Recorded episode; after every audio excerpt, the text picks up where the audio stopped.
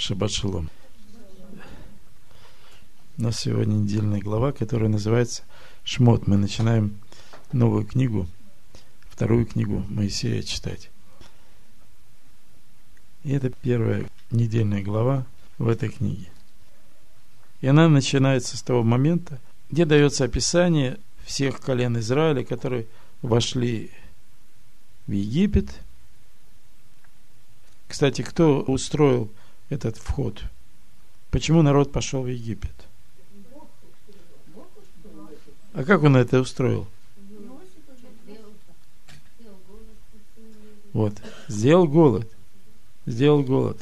А вот в 46 главе, когда Яков со своим народом, со своей семьей входит в Египет, 46.3 Бытие написано, Бог сказал, я Бог Отца твоего, не бойся идти в Египет, ибо я там произведу от тебя народ великий. Я пойду с тобою в Египет, и я выведу тебя обратно. Мы уже сегодня говорили о том, что все, что происходит в нашей жизни, это Он творит. И когда пришло время народу выходить из Египта, то Он устроил так, чтобы этот выход произошел. 104 э, Псалом, 26 стих. Я читаю с 23. Э, Тогда пришел Израиль в Египет и переселился Яков в землю Хамову. И весьма размножил он народ свой и сделал его сильнее врагов его. Возбудил в сердце их ненависть против народа его и ухищрение против рабов своих. И то, что мы читаем в начале этой недельной главы, что восстал в Египте новый царь, который не знал Иосифа. Ну, вы все понимаете, что это вообще-то невыполнимое желание. Не знать Иосифа мог только тот, кто не хотел его знать. Потому что тот, кто спас Египет и много лет им правил, кормил, кто-то сделал фараону рабами всех жителей Египта, такого человека фараон просто не мог не знать. Но этим просто говорится о том, что он просто не хотел. И написано в шестом стихе книги Исход первой главы, «И умер Иосиф, и все братья его, весь род их, и сыны Израилевы размножились, расплодились, возросли, усилились чрезвычайно, и наполнилась ими земля та». Книга Левит, 20 глава. Вы знаете, Бог отделил свой народ от народов мира. И для этого народа была определенная роль им предназначена, чтобы служить проводником божественного света здесь на земле. И эта роль, она э, как бы обязательна. И Бог сказал своему народу, или ты будешь превыше всех, как звезды небесные, либо ты будешь ниже всех, попираем, как песок морской. Третьего не дано. Быть как все народу не дано. Вот написано 20 глава Левит, 24 стих, написано так. «И сказал я вам, вы владеете землею их, и вам отдаю в наследие землю, в которой течет молоко и мед. Я, Господь Бог ваш, который отделил вас от всех народов. Быть народом Божьим это, это служение – это, это большая работа. Это внутренняя работа по перетворению собственной души. И э, история нам показывает, что многократно это происходило в истории. Э, всякий раз, когда еврейский народ пытался, находясь в каком-то месте, в какой-то стране, быть как все, быть такими же, как все, это всегда приводило к какой-то катастрофе. Это никогда не удавалось. И никогда не удастся. Потому что Бог так сказал. Либо вы будете выше всех, либо вы будете ниже всех. Как все вы не можете быть. Потому что вы мой народ. И примеров там, в общем-то, много. Э, если посмотреть на историю, то, ну, допустим, последняя мировая война, положение евреев в Германии до войны, до прихода Гитлера еще, то, в общем-то, это были передовые люди своего времени. Они всегда очередной раз оказались в центре событий, так сказать, что они были самыми большими немцами в Германии. Очень много евреев перешло в протестанство. И вот восстает в очередном Египте царь, который не знает Иосифа, который не знает Иосифа, и он говорит своему народу, вот народ сынов Израилевых многочисленен и сильнее нас.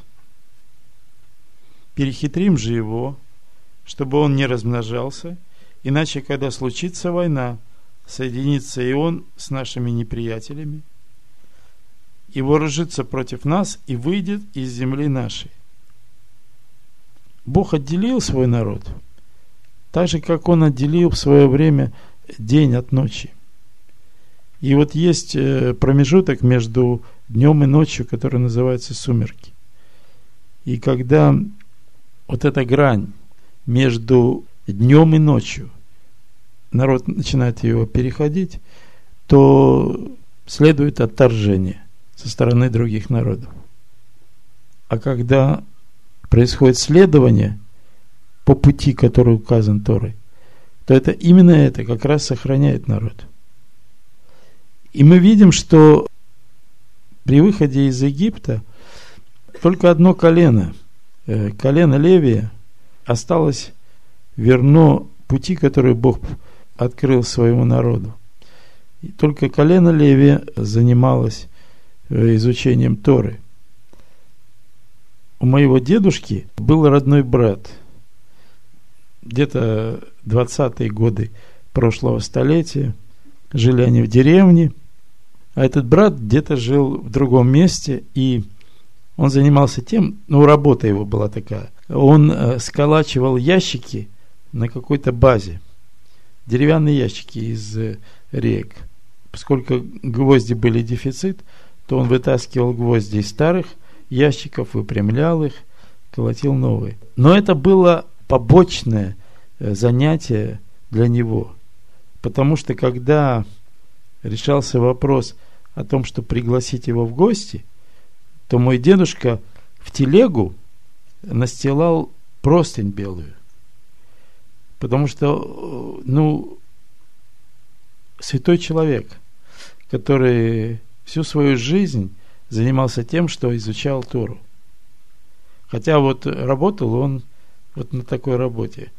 Может быть, смешно покажется, но это было как бы одним из средств существования его семьи. Но вот тот почет, который ему оказывали, вот вы себе не можете представить, насколько это великий почет, когда в телегу стелят белую простынь. И вот он приезжал и гостил – и непростое, в общем-то, было время, но вот человек, который изучает Тору, который, э, в общем-то, живет этим, его почитал не только Бог, но и люди. И когда еврей занимается своим делом, а у него это как раз основное занятие, тогда и отношение со стороны других людей к нему соответствующее.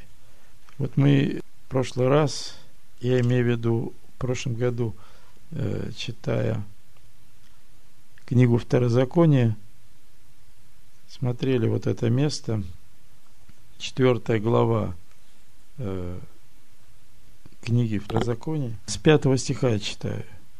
«Вот я научил вас постановлениям и законам, как повелел мне Господь, Бог мой, — говорит Моисей, — дабы вы так поступали в той земле, в которую вы вступаете, чтобы овладеть ею. Итак, храните и исполняйте их, ибо в этом мудрость ваша и разум ваш пред глазами народов, который, услышав о всех сих постановлениях, скажет, только этот великий народ есть народ мудрый и разумный. Ибо если какой великий народ, которому боги были бы столь близки, как близок к нам Господь, Бог наш, когда не призовем Его.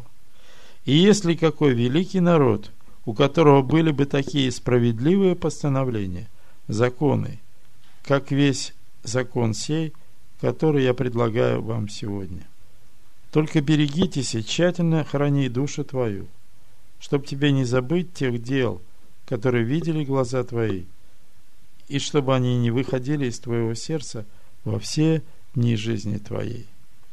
И поведай о них сыновьям своих и сыновьям сыновей своих. Вся наша жизнь, она состоит из этих выходов из Египта.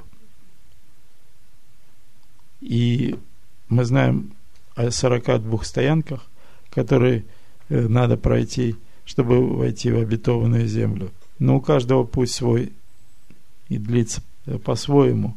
Э, но вот этот принцип, что сначала был голод, и голод заставил народ войти в Египет, а потом из Египта, в котором народ расплодился, размножился – и усилился чрезвычайно. Выйти на новое, пространное место, чтобы избавиться еще от одной тесноты в своей душе, в своей жизни. Что он отделяет нас от других народов? Его Слово, Его законы и постановления, которые Он дал. И написано в книге притч – Э, в 16 главе, стих 7, написано, когда Господу угодны пути человека, он и врагов его примиряет с ним.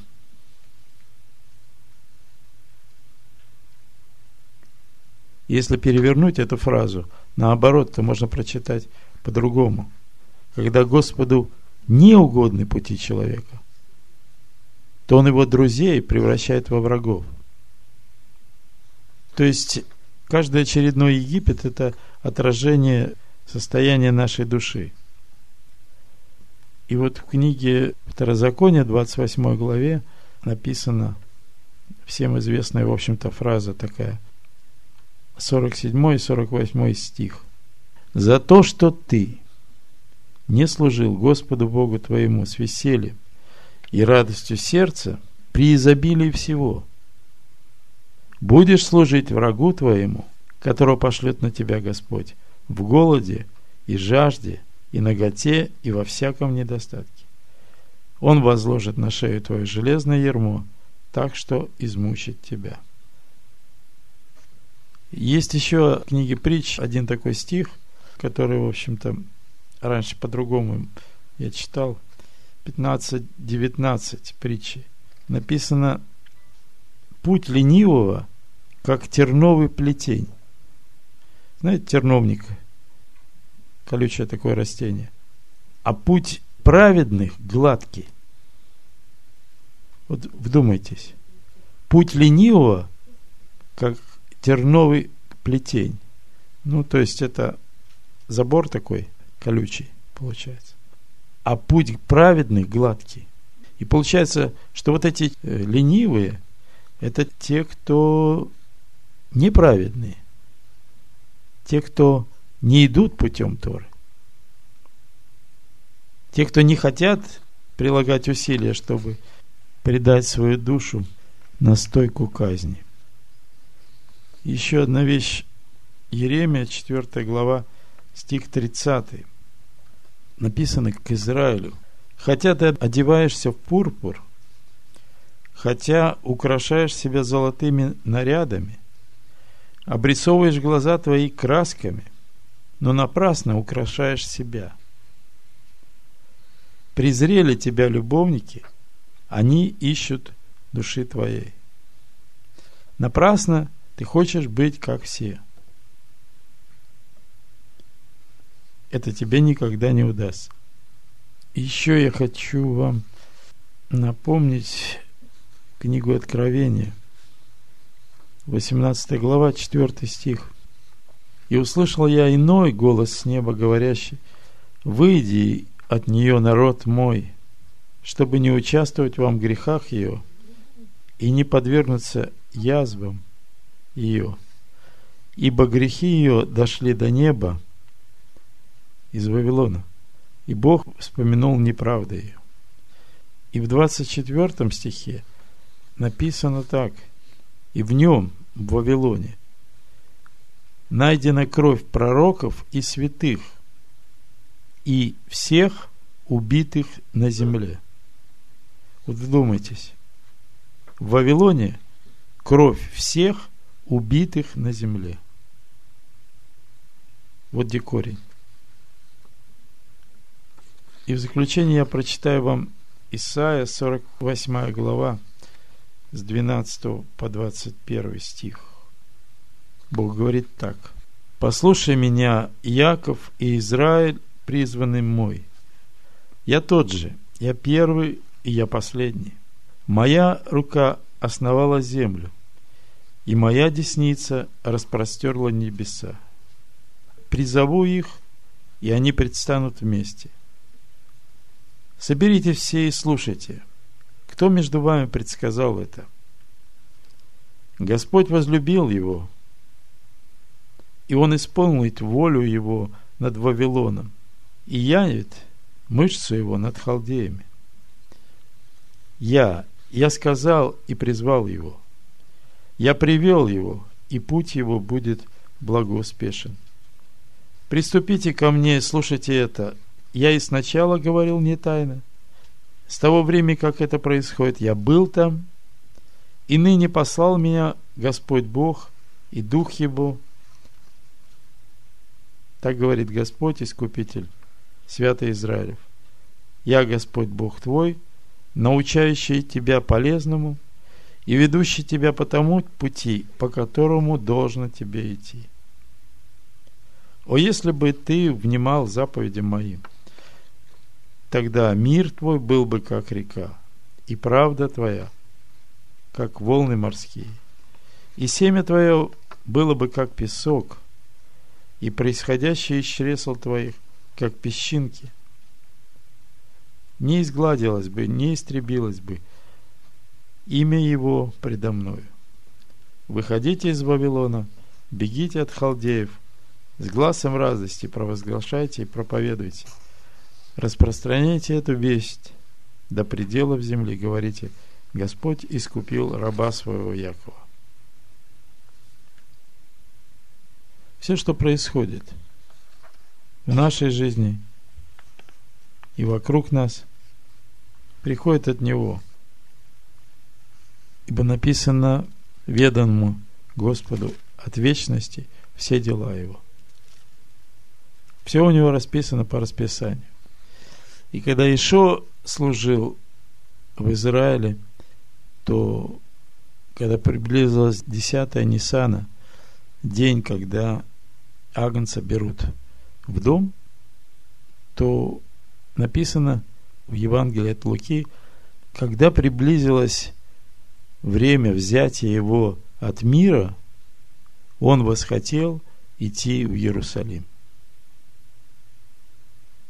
Когда Иоанн Креститель крестил у Иордана и пришел Ишуа, чтобы креститься, то Иоанн сказал ему, мне ли тебя крестить?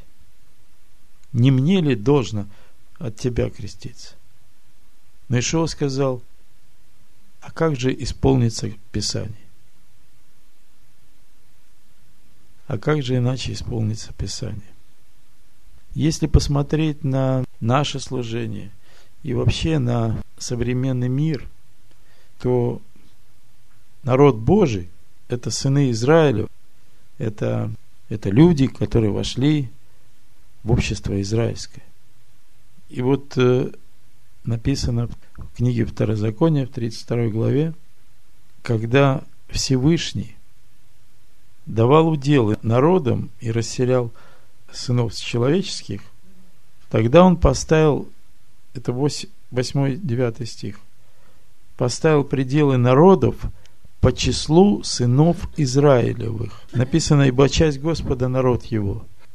Так вот, раньше я думал, что здесь речь идет о еврейском народе.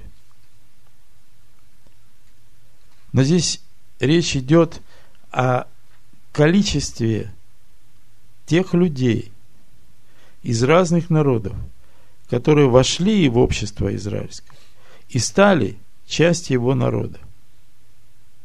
А Яков наследственный удел его. Пусть путь наш будет гладкий, и пусть меньше терний будет на этом пути. Аминь. Аминь.